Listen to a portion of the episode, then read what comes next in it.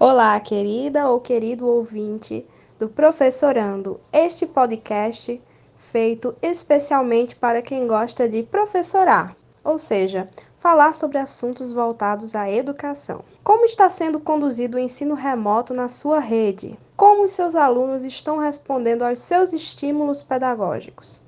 O que você tem feito para atrair a atenção dos seus alunos e motivá-los a permanecerem estudando neste ano?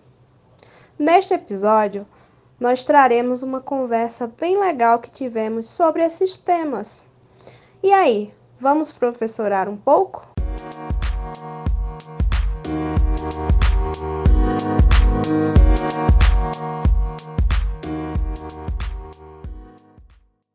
Olá, ouvintes do podcast Professorando. Meu nome é Ronilson Fernandes e eu sou professor de Geografia da Rede Pública do Estado da Paraíba e faço parte deste projeto junto com os colegas Ellen Costa, Renato Torres, Isabelle Benício e Adelson Madruga.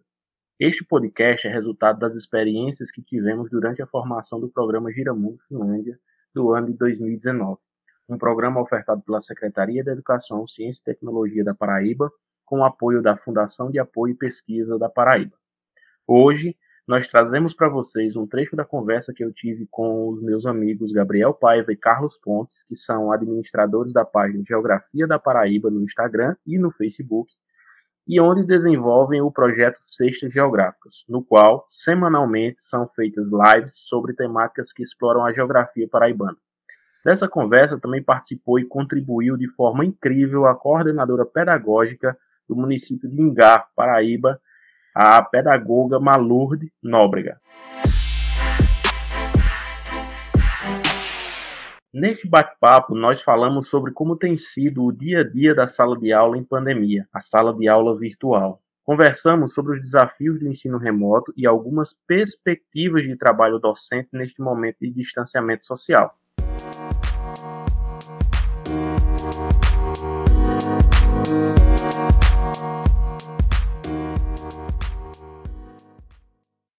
Salve, salve, meu pessoal da geografia da Paraíba, espalhados pelos quatro cantos desse tão lindo e tão belo estado né, que nós habitamos, nossa tão amada Paraíba.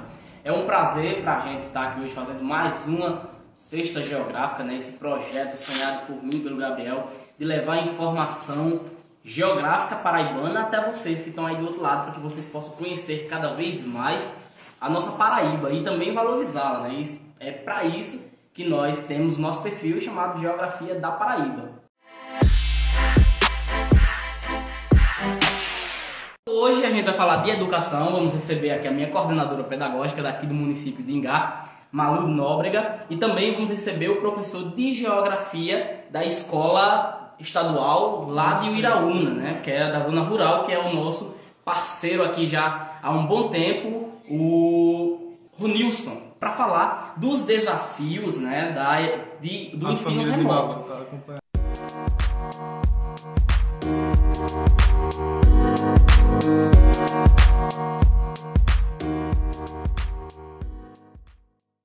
obrigado por ter aceito o nosso convite. E para que a gente possa já dar início, a gente vai falar um pouquinho de como foi o primeiro impacto aqui no município de Engá. Tinha acabado de começar o ano letivo e fomos pegos de surpresa, né? A gente estava dando aula na terça-feira e na quarta-feira já parou tudo. E aí, como é que foi esse primeiro impacto? Você, como supervisora escolar, é, coordenadora pedagógica, como você enxergou tudo isso? É, Carlos, não foi fácil. No momento, eu acho que todos nós estávamos trabalhando. Eu estava em uma das escolas que eu supervisiono e chegou o comunicado enviado já pela Secretaria Municipal de Educação para suspender tudo, que tinha sido uma determinação da promotora. No momento, a gente ia receber uns pais para fazer uma reunião e todo mundo ficou um olhando para o outro e agora e agora e ninguém tinha respostas. Aí o que quis fazer? Enfrentei a reunião com a gestão, expliquei a suspensão e a necessidade dessa suspensão dessas atividades escolares, né, as presenciais. E depois que os pais foram embora, os professores olhavam assim uns para os outros naquela angústia. E não foi fácil, foi não, de jeito nenhum, porque todos nós fomos pegos de surpresa. Ninguém esperava. E teve que se suspender, suspendeu. todos nós fomos pegos de surpresa com isso. E a pergunta que a gente fazia era: e aí? Como é que vai ser? A gente passou um período, né, sem ter respostas, para que depois pudesse ser estudado. Eu acho que isso aconteceu com todas as escolas do país, né? não, não só aqui na nossa realidade, mas é uma realidade, eu acho que global. E aí veio as aulas remotas. E como foi que você recebeu essa notícia e como foi que você foi passar para os professores, para os gestores? O mês de março, o restante do mês de março, a gente ficou aguardando diretrizes, orientações do MEC, do Conselho Nacional de Educação, e nada, não vinha nada, mas precisávamos agir. Então, é, a gente começou a se reunir, mesmo virtualmente, Secretaria de Educação, secretária, Conselho Municipal, e pesquisamos orientações para ver como a gente poderia proceder. E começamos a educação remota. Começamos a replanejar o calendário letivo, começamos a replanejar as atividades, fazer esses encontros virtuais com muitos professores que você sabe, tanto quanto eu, que eles não dominavam esse tipo de tecnologia, acho que nem a gente mesmo da supervisão não dominávamos 100%, e iniciamos o ensino remoto com revisão. Eram revisões dos conteúdos, porque a gente não tinha dado tempo nem, nem de fazer as avaliações diagnósticas direito com os nossos alunos. E iniciamos esses conteúdos de revisão, atividades, vídeos, vídeos, áudios, onde cada professor foi se reinventando. E o bonito de se ver é, foi a interação dos veteranos com vocês mais jovens, de nós veteranos com vocês mais jovens. A gente aprendeu muito com vocês a dominar melhor essas ferramentas todas. Você sabe o quanto eu te aperreio e eu, o quanto eu aperreio outros colegas lá das escolas. E é isso aí. Depois a gente continuou seguindo e passamos a trabalhar com conteúdos novos propriamente dito, depois das revisões. É, um, é como você estava falando, né? Foi um, um momento de aprendizado para todos, não só para o pessoal, para os alunos, para nós professores, mas enfim, todo mundo teve que aprender, porque a única solução que viável eram as mídias sociais, né? Era o smartphone, era o notebook, e aí a gente entra naquele na, naquele passo, né? E quem não tem, por exemplo, Isso. nós que trabalhamos temos a condição de ter, ter um smartphone, tem um notebook, nós professores, gestores, enfim. Mas aqueles que mais precisam, aqueles que a, gente tinha que buscar, que eram os alunos. E aí, como é que, que, eles foram, como é que foi pensado esse momento para os, para os alunos? A priori foram criados os grupos de WhatsApp, né? Turma por turma. Fomos adicionando os contatos, fazendo os convites, conversando com os pais e responsáveis. E os que não tinham, você sabe o quanto nós corremos atrás, né? Gestores, professores, equipe técnica, para organizar atividades estruturadas, específicas para eles, onde essas atividades foram impressas, junto com roteiros de estudos e foram entregues, para que eles pudessem acompanhar também, de forma é, escrita, aquilo que vocês estavam fazendo online com os outros alunos que poderiam é, acessar o Google Meet, que poderiam acessar o Google Classroom. A gente teve que correr atrás para não deixar ninguém de fora. Pois é, porque quando a gente está falando né, dessa questão que eu tinha acabado de falar, a gente não pode esquecer que principalmente a gente está buscando os alunos. E muitas vezes os nossos alunos são de rede, da, rede, da rede pública, eles não têm essas condições, né? não tem um smartphone. Eles sonham, almejam ter, mas infelizmente a gente sabe da, da nossa, como é a, a vida social dos nossos alunos, como é cada um deles. E aí fica um pouco que complicado para cada um deles, pra, até para a gente mesmo, professor, porque vai de realidade para realidade, né? Mas o principal é o celular. Se não for o celular, eu não sei nem como é que está, como é que a gente estava trabalhando.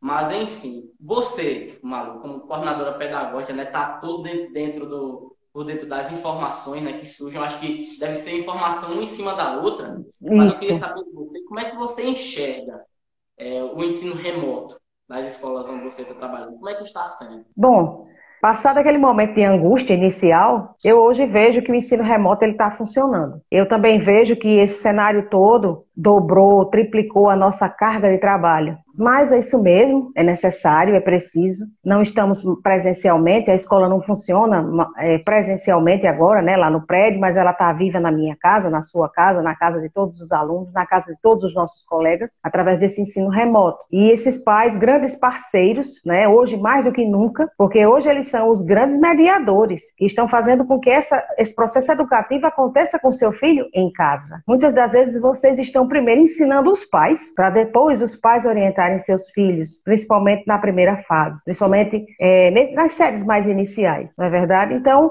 Assim, de fato, a educação remota ela está funcionando. A gente sabe que nada é 100%, mas estamos tentando dar o nosso melhor. A gente vê as secretarias de educação dos municípios vizinhos e do nosso município também, não medindo esforços para tentar oportunizar o professor ferramentas, materiais Hoje, o professor da primeira fase ele montou sala de aula nas suas casas, ambiente alfabetizador, é, painéis, tanta coisa legal. Eles fizeram das suas casas as suas salas de aula. E assim, as escolas estão disponibilizando material, claro, né, dentro das suas limitações, materiais para vocês docentes e kits de materiais também para os alunos, né, lápis, né, lápis de pintar, massa de modelar, porque esses materiais assim também facilitam a vocês é, um pouco mais o o, trabalho, o ensino, as atividades. Foi um tempo que a gente se reinventou. Como você estava falando no início, eu via muito colegas, né? E eu ficava bestinha, rapaz, porque a gente não tinha, elas não tinham né, anteriormente nas reuniões para mexer no celular. Aí ficava, como é que faz para mexer aqui no WhatsApp? E hoje elas controlam de uma forma lindamente, já faz vídeo, edita sozinha faz do jeitinho delas. E isso aí é o que é o mais belo, porque a gente aprendeu, né? É a, a professora na universidade que ela costuma falar, a gente todo dia está aprendendo, toda hora, todo instante.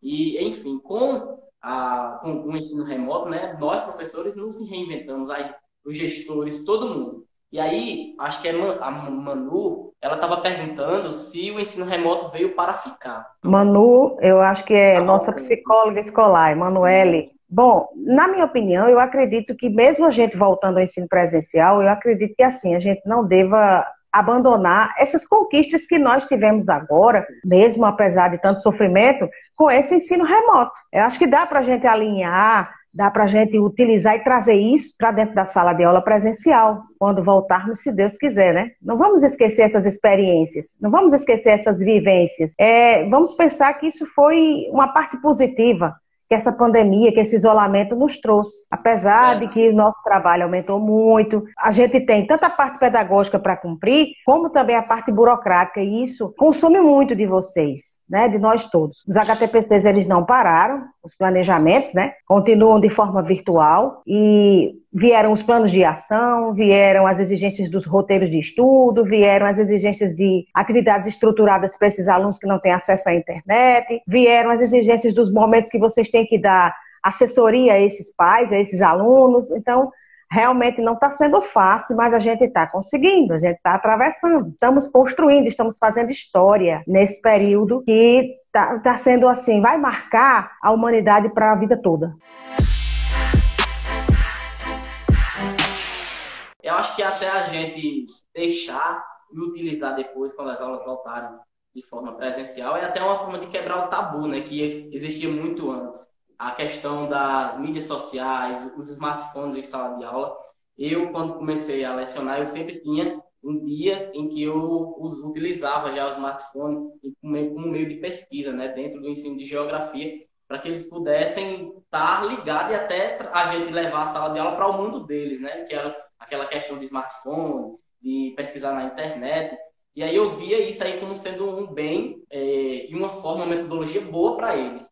Mas, como você estava falando aqui agora, da disponibilidade né, que a escola tem. E eu dou hoje meus parabéns para os meus gestores, dou os parabéns para você também, que a gente sabe como nós, professores, estamos tendo, né? Todos esses momentos de quebrar a cabeça, de querer gravar a aula, não dá certo por causa do barulho, as questões burocráticas também, é sistema para atualizar, pai de aluno para responder, menino para responder. Isso aí, isso aí a gente, como você estava falando, né? a gente não tem mais hora de trabalho, a gente está disponível a qualquer hora. E aí a gente, isso no início, né, pesava bastante. Eu não sei isso para, não sei como era para você no início, né? Os meninos mandavam bastante mensagem qualquer hora da noite, mas com o tempo isso foi se acostumando, né? Virando uma rotina em, em utilizar apenas o dia. Mas que com depois, né? Depois ele já foi mudando, eles foram começando a mandar mensagem, mas a gente sabe que a nossa carga de trabalho não está resumida apenas a um dia, dois dias, a três dias na semana, mas de segunda a segunda, todos os dias, ou seja, mandando atividade, porque a gente também tem que compreender os alunos, como você estava falando, que eles não vão ter internet todo dia, eles não vão ter esse acesso todo dia. Se a gente mandar aula na segunda, a gente tem que saber que nem todos vão responder na segunda. E aí vai ter os outros dias. Isso aí é a, é a questão né, do ensino remoto que chega a complicar. Aí a última pergunta que eu vou, fa que eu vou fazer para você, que é da Ana Patrícia. Aí ela está perguntando: de que forma podemos incentivar os profissionais da educação a não desistirem dessa ferramenta como recurso pedagógico? Isso, a gente, o que, é que eu, eu, penso? A gente deve retomar tudo isso quando houverem os HTPCs presenciais, dar formações e continuar utilizando essas ferramentas, incentivar e assim, que os gestores também vejam que isso aí, gente, são metodologias ativas, ferramentas que vão possibilitar vocês a trabalharem com metodologias ativas, a colocarem os alunos como protagonistas do próprio processo. Isso aí é o mundo deles. É, a ferramenta digital, eles já nasceram no, no, na era digital. A gente não, a gente da minha geração, a gente teve que correr atrás, mas eles não. Isso aí para eles é do dia a dia, do cotidiano, é, é, algo muito fácil, né? Muito acessível. Acessível no sentido que eu digo assim, de saber mexer e tal, não pela questão financeira, porque a gente sabe que muitos não têm um celular bom porque não podem, muitos ainda trabalham com a internet de dados móveis, não tem aquela internet fixa boa em casa, né? Tem esse outro lado aí. Mas a gente tem que pensar em fazer disso algo constante na nossa educação. Precisamos inovar e eu acredito que esse é o caminho. E nós já começamos, então vamos trazer isso para dentro da sala de aula presencial quando voltarmos, se Deus quiser, né? Malu, muito obrigado. Nós da Geografia da Paraíba agradecemos a sua participação.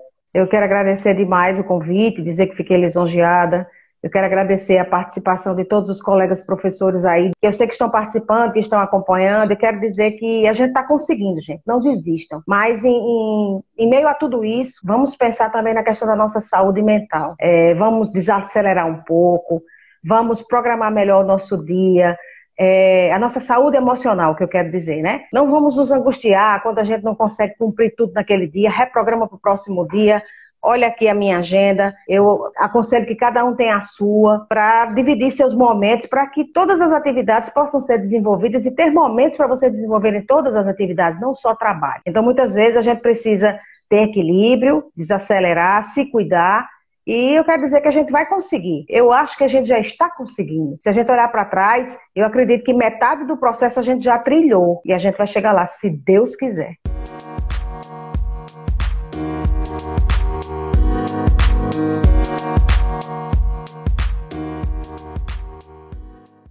Vamos lá, continuando aqui as participações. Então, Nilson, bem-vindo. Você já pode aí começar a se reapresentar, né? porque nem todo mundo aqui me conhece ainda, porque a live é outra. Né? Então, o público está sendo outro. Então, você se apresente e vá dizendo aí como é que está sendo a sua experiência na sua escola, como é que você está preparando suas atividades, como é que está o alcance dos estudantes. A palavra é sua, o espaço é seu, fica à vontade. E é um prazer, cara, ter recebido novamente aqui na nossa live, na nossa GeoPB, na nossa Cista Geográfica Paraíba. Obrigado pelo convite inicialmente. Sou Ronilson Fernandes, professor de Geografia da Escola Monsenhor Constantino Vieira de Iraúna, Paraíba, no Alto Sertão Paraibano, escola rural, e estou lidando com esses desafios aí como a maioria de vocês. Estou aqui para compartilhar um pouco como é que está sendo essa vivência. Maravilha, maravilha. Então pode ir compartilhando aí como é que está sendo suas atividades, como é que está sendo aí seu dia a dia suas dificuldades, seus sucessos também, né? Porque a gente nem deve estar só falando das dificuldades, né? Falar também dos nossos sucessos aí nesse período. É, é o dia inteiro, basicamente, aqui dentro desse quarto. Né? Eu estou reservando meu final de semana para descansar. E aí tô, eu imagino que, que alguns não estão conseguindo fazer isso, mas é necessário porque durante toda a semana a gente está planejando, dando aula, está procurando se adequar à realidade não tem sido fácil para a maioria, para todos, mas para alguns tem sido ainda mais difícil. Como a professora Malu, Malu falou, é, alguns tiveram muito mais dificuldade, como vocês comentaram também. Tivemos muitas dificuldades, todos nós, e, e alguns bem mais do que os outros. E isso toma muito tempo da gente, né? Estudar para dar uma aula lá na sala é uma coisa, estudar para dar uma aula numa sala de aula virtual, onde as demandas são diferentes, é uma realidade completamente é, é, nova e uma realidade desafiadora, né? Porque eu estive, eu estive refletindo o que é que eu preciso fazer para preparar minha aula na minha escola, na minha sala de aula. Eu não vou resumir a realidade de todos, porque não é a mesma, né? mas uh, eu preciso abrir o livro, saber qual o conteúdo que eu vou ver, que eu vou trabalhar. Se eu vejo que o livro está adequado, eu vou seguir. Se eu vejo que não está adequado, eu vou procurar outras fontes. Mas rapidamente eu estruturo uma aula porque eu tenho que levar em consideração a realidade que eu vivo. Por exemplo, não dá para eu usar muita tecnologia dentro da minha sala porque minha escola, a internet não é de boa qualidade. As salas nem todas têm internet. É, eu tenho pouco tempo como professor de geografia, vocês sabem que o professor de geografia tem uma, duas aulas às vezes, e uma aula não dá tempo de você montar um data show, passar um filme, passar um vídeo. Tem que ser coisas muito mais objetivas. Então, às vezes a gente se resume muito mais ao a, a, a aula expositiva e incorporando ali alguns elementos que vão dinamizar a aula. E para isso, a maioria dos casos, a gente não leva tanto tempo quanto está levando hoje para planejar uma aula, né? Porque é, é, tudo novo e é mais cobrado da gente e, e é mais necessário para os alunos coisas mais é, aperfeiçoadas, vamos dizer assim. Porque eu tenho que trabalhar com meu aluno nesse, nessa sala de aula virtual, utilizando um slide, utilizando um vídeo, utilizando algum recurso imagético, porque se eu ficar só na fala, é, eu não vou conseguir prender a atenção do meu aluno, eu não vou conseguir fazer entender ele entender, porque é mais difícil. Por exemplo, na sala de aula eu estou com um livro didático, eu vou utilizar um recurso do livro didático, eu posso apontar, mostrar, o aluno está com ele ali ao mesmo tempo. E aqui nessa sala de aula virtual é mais complicado.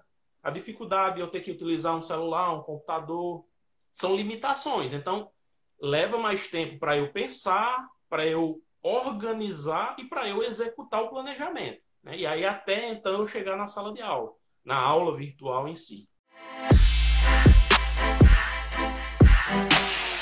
Tem uma questão que a gente está vivenciando, a gente, eu não sei como é que está sendo a realidade do pessoal da rede municipal, mas a gente que é da rede estadual está vivenciando uma questão da documentação, né? Todos os bimestres a gente tem um plano de um plano de conteúdos que são enviados pela gerência regional e a gente monta os planos estratégicos da escola, os professores montam seus planos, seus respectivos planos estratégicos e todo esse procedimento é, faz, faz com que o professor esteja é, em dois vieses. O primeiro do trabalho, né, que ele vai trabalhar mais, ele vai procurar suas referências, ele vai buscar mais leitura para fazer o preenchimento desses documentos. E o segundo é o do conhecimento, né? porque é o, grande ponto positivo destes planos é, estratégicos curriculares, que é o momento que o professor está tendo aquele contato mais íntimo com os descritores da BNCC, porque vem tudo é, elencado. Né? Cada disciplina lá tem as, os seus descritores da BNCC, tem os descritores de nivelamento, e isso coloca o professor em contato muito mais íntimo com a BNCC. Né? Então, eu, eu gostaria de saber se você está vivenciando também essa realidade, né? se você está é, mais íntimo agora da BNCC, se você passou a conhecer mais a BNCC durante a preparação desses conteúdos. E também o que você vem vivenciando de nivelamento. Um ponto negativo é, nós estamos gastando muito tempo para elaborar, claro. Mas, como você bem lembrou, a, o contato mais íntimo com a BNCC e com a educação do século XXI, onde se tem que pensar a, a, sala de aula como, é, como sendo um ambiente de aprendizagem de habilidades e competências, esse contato é perfeito.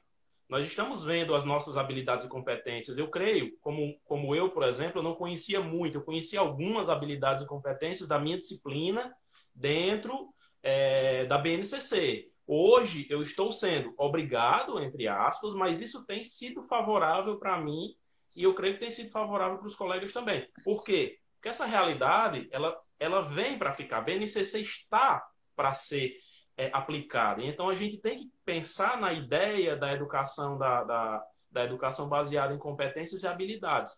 E a gente sabe os motivos para isso, né? Não vamos conversar sobre isso porque leva muito tempo. Mas um consenso é: a educação de hoje precisa ser pensada através das competências e habilidades. Elas estão lá. Os programas estratégicos são é, feitos por nós, mas a partir das orientações enviadas pela secretaria. Eles pedem que a gente é, organize nossos programas levando em consideração as, as habilidades e competências e, como você mencionou, as habilidades de nivelamento, né? que aí são é, a base para as avaliações, algumas avaliações externas, né? no caso da Paraíba, o IDPB, o índice é, local.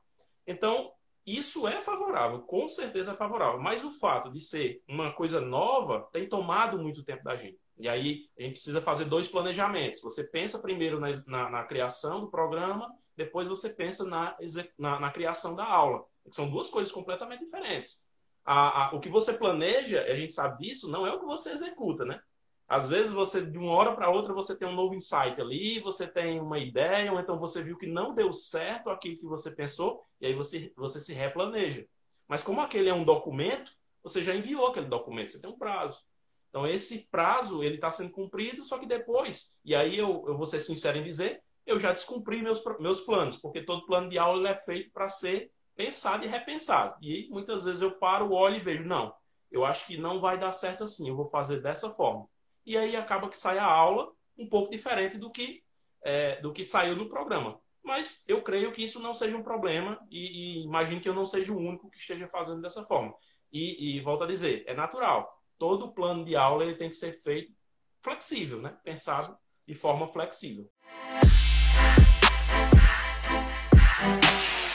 E aí, meu grande amigo Ronilson, como é que você tá, rapaz?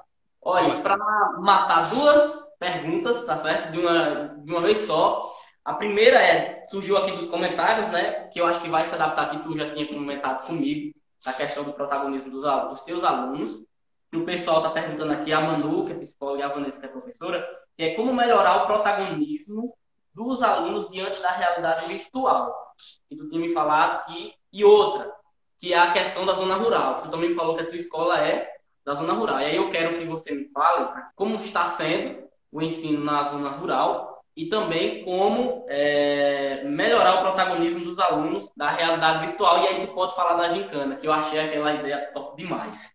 Em relação ao protagonismo, eu não sou muito experiente nisso. Eu tenho aplicado metodologias ativas, né? Minha pesquisa num, programa de intercâmbio foi sobre metodologias ativas. Eu estou tentando trazer as metodologias ativas para dentro da minha sala de aula e as metodologias ativas são um mundo gigantesco, é né? um planeta inteiro de informações que a gente explora. Mas eu vou citar um exemplo específico do que eu estou trabalhando, que é explorar a gamificação a gamificação como ferramenta de, de, de, motivação e engajamento, porque o aluno ele só vai se sentir protagonista quando ele se sentir motivado na escola. A motivação e o engajamento envolve ele com o ambiente escolar e faz com que ele se sinta responsável pelo próprio processo de aprendizagem. E aí ele vai se sentir protagonista, né? O processo de protagonismo primeiro tem que entrar na cabeça do aluno. O aluno ele tem que ser, ele tem que ter noção de que ele é capaz.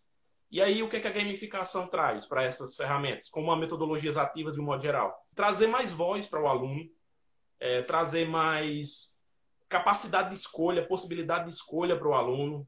Nesse momento, a gente não faz as mesmas coisas que a gente fazia nas aulas é, presenciais. Então, a gente pode agora explorar no, novos, novas ferramentas. E aí, por exemplo, eu tenho feito, é, eu tenho dado opções. Pra, você quer fazer a atividade dessa semana como? Você tem duas opções, você tem três opções. E ali ele escolhe a que é mais adequada para ele. E claro, no final eu sei que as duas ou três opções vão chegar à mesma habilidade. Ele vai adquirir a mesma habilidade e competência que eu desejo, mesmo fazendo de duas formas diferentes. Então, se ele escolhe, ele sente que ele também faz parte do processo. E se ele sente que ele faz parte do processo, começa a se sentir protagonista. Então, é um processo. Leva tempo, e precisa ser cuidadoso. E em relação à gamificação ainda, os elementos de jogos, o aluno que joga um jogo, seja ele qual for, e ele se sente realmente bom, ele gosta de demonstrar para os outros. Então, os jogos e os elementos, as dinâmicas, as, os componentes que os jogos têm, são ferramentas que geram no aluno interesse, motivação e podem ajudar a melhorar o protagonismo é, uma, é, é, é a única solução, a única saída? Não, ela é uma ferramenta que pode ajudar. E aí, quando eu vou falar em dar voz ao aluno, por exemplo, como eu mencionei, tem várias ferramentas. Dar voz, assim, dar espaço para o aluno é, dar sua opinião, falar. Às vezes eles não querem falar durante a aula ao vivo, então você ter ferramentas para explorar, para eles fazerem isso de forma anônima, por exemplo, ele vai se sentir mais seguro e vai, vai ver que ali no seu, no seu momento de, de, de, de aula, ele está sendo ouvido, então ele vai se sentir mais confortável, seguro. Mas, acima de tudo, é, é necessário o professor ter esse contato e essa mediação para ele se sentir assim também. Sobre a gincana, é, também posso mencionar nesse, nesse sentido, porque a gincana foi pensada para promover interação. Nesse momento está todo mundo distante.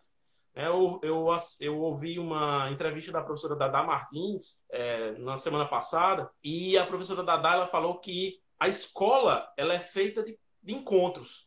Então, se a escola é feita de encontros e eu estou distante, eu estou me desencontrando, é difícil de eu manter vínculos. E aí vai ter o abandono escolar, aí vai ter o desinteresse, aí vai ter os problemas, vão ter os, os, problemas psicológicos, vai ter um monte de coisas que vai aparecer, vai me dificultar mais ainda hoje quando eu voltar.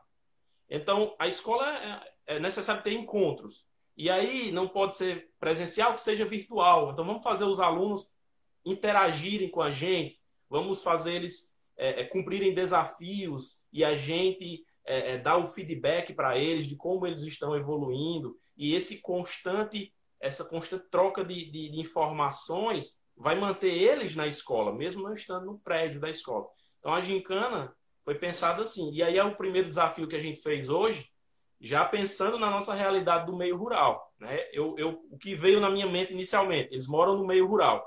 Só o que tem ali é belezas. Então vamos fazer um desafio para instigá-los a procurar a paisagem, né? Geografia sem trabalhar com paisagem não rola. Então vamos trabalhar a paisagem natural, a paisagem humanizada, o que eles tiverem de construção, de construção social, que eles tragam para a gente, para a gente divulgar, para a gente mostrar que eles também têm uma visão geográfica. Né? Você viu as fotos, ficaram fotos belíssimas. É, são fotos que são representativas para eles, né? Algumas delas são mais específicas e outras são representativas para nós na escola e até mesmo para a própria comunidade escolar em si, da família. Foi uma estratégia pensada junto com a escola, junto com a gestão, para ver se mantinha eles ativos e também para ver se eles começavam a ter um outro olhar sobre o próprio mundo deles. Como é que está sendo a participação dos teus alunos? já que eles são da zona rural, né? Que é o pessoal estava falando aqui, e talvez por ser zona rural fosse mais difícil, né? O pessoal está comentando a questão dos alunos que moram na área é, rural. E como é que está sendo a tua experiência? Tem sido boa. Não é ótima, mas também não é ruim, porque nós temos poucos alunos. Eu vou falar em termos percentuais, resumidamente. Pelo menos na minha, eu vou falar pela minha realidade, porque pode variar de professor para professor. Até o momento que nós começamos as aulas ao vivo, a participação estava em 80% aproximadamente, dos alunos que tinham acesso. De todos os matriculados, cerca de 20 a 30% não tinham acesso. E aí eles não, a gente fez as atividades impressas e eles estavam fazendo e participando. Alguns que não tinham acesso fizeram atividades impressas. Aqueles que tinham acesso, enquanto estava só no Google Classroom, eles tiveram, na minha disciplina, pelo menos, uma participação de cerca de 80%, aproximadamente. Depois que começou as aulas ao vivo, caiu um pouco. Porque alguns começaram a assistir e tiveram dificuldade com o aparelho, ficava só saindo, entrando, e aí desistiu de participar. Mas alguns deixaram de fazer as atividades de, de, de um mês, dois meses para cá, quando a gente começou as aulas ao vivo. Mas, no geral, na minha disciplina tem sido boa, a participação tem sido boa. O Nilson, meu amigo, está chegando ao fim. E aí eu já vou me despedindo de você, agradecendo a sua participação com a gente novamente. E espero que a gente possa é, estar fazendo mais diálogos mais uma vez, né? Maravilha, rapaz. Eu fico. É, eu tô falando aí, eu pensando como é que estava sendo é, é, a recepção dos alunos perante essas atividades, essas experiências que tu vem promovendo na escola. Então, eu te parabenizo. É, assim como o Carlos falou, também sou teu fã, a gente acompanha o trabalho que você vem realizando essa gincana aí foi genial. A, a gente acompanha de verdade o teu trabalho e a gente fica feliz demais de saber que a geografia vem sendo ativa mesmo no chão da escola, né? tão bem representada. A geografia vem sendo muito bem representada tanto na escola que você trabalha, como na rede estadual como um todo, né? Porque você representa a geografia da rede estadual em nossa live. Então, parabéns por sua é, perspicácia, por sua insistência em levar o conteúdo geográfico para os nossos estudantes. Muito obrigado por, pela, pelo espaço cedido. Eu que, que sou fã de vocês, essa semana nós tivemos lá no grupo uma conversa, vocês tiveram uma conversa, eu não participei, mas eu vi, sobre a importância do turismo, né? E vocês têm feito esse trabalho no, na Paraíba, é, tem, tem valorizado o estado da Paraíba com imagens, com postagens, com conteúdo. Meus alunos seguem, alguns alunos trazem postagem de vocês nas atividades que eu estou passando são, são conteúdos muito valiosos, porque é conhecendo a Paraíba que você sabe quem você é. Conhecer a história da Paraíba, conhecer a cultura da Paraíba, e vocês estão fazendo esse papel. Então, parabéns pelo trabalho, obrigado pelo espaço. Em relação ao trabalho, só tem dado certo porque primeiro os alunos de um lado compraram a minha ideia, compraram, a, a, aceitaram as minhas propostas e estão é, fazendo de tudo para se desenvolver, a maioria deles e de outro lado porque eu tenho uma rede de, de amigos e de, de, companhe, de companheirismo muito forte. Meu, nossos grupos de, de, de, professores, nosso grupo na escola, nossos colegas do nosso grupo de, intercâmbio, é, meus amigos aqui na, na, na minha cidade, é, minha esposa, que também é professora, todos eles. Sempre que eu preciso de uma sugestão, sempre que eu preciso de alguma coisa nova, eu busco alguém, eles me buscam para conversar, e isso é que tem feito o trabalho dar certo, essa rede de colaboração.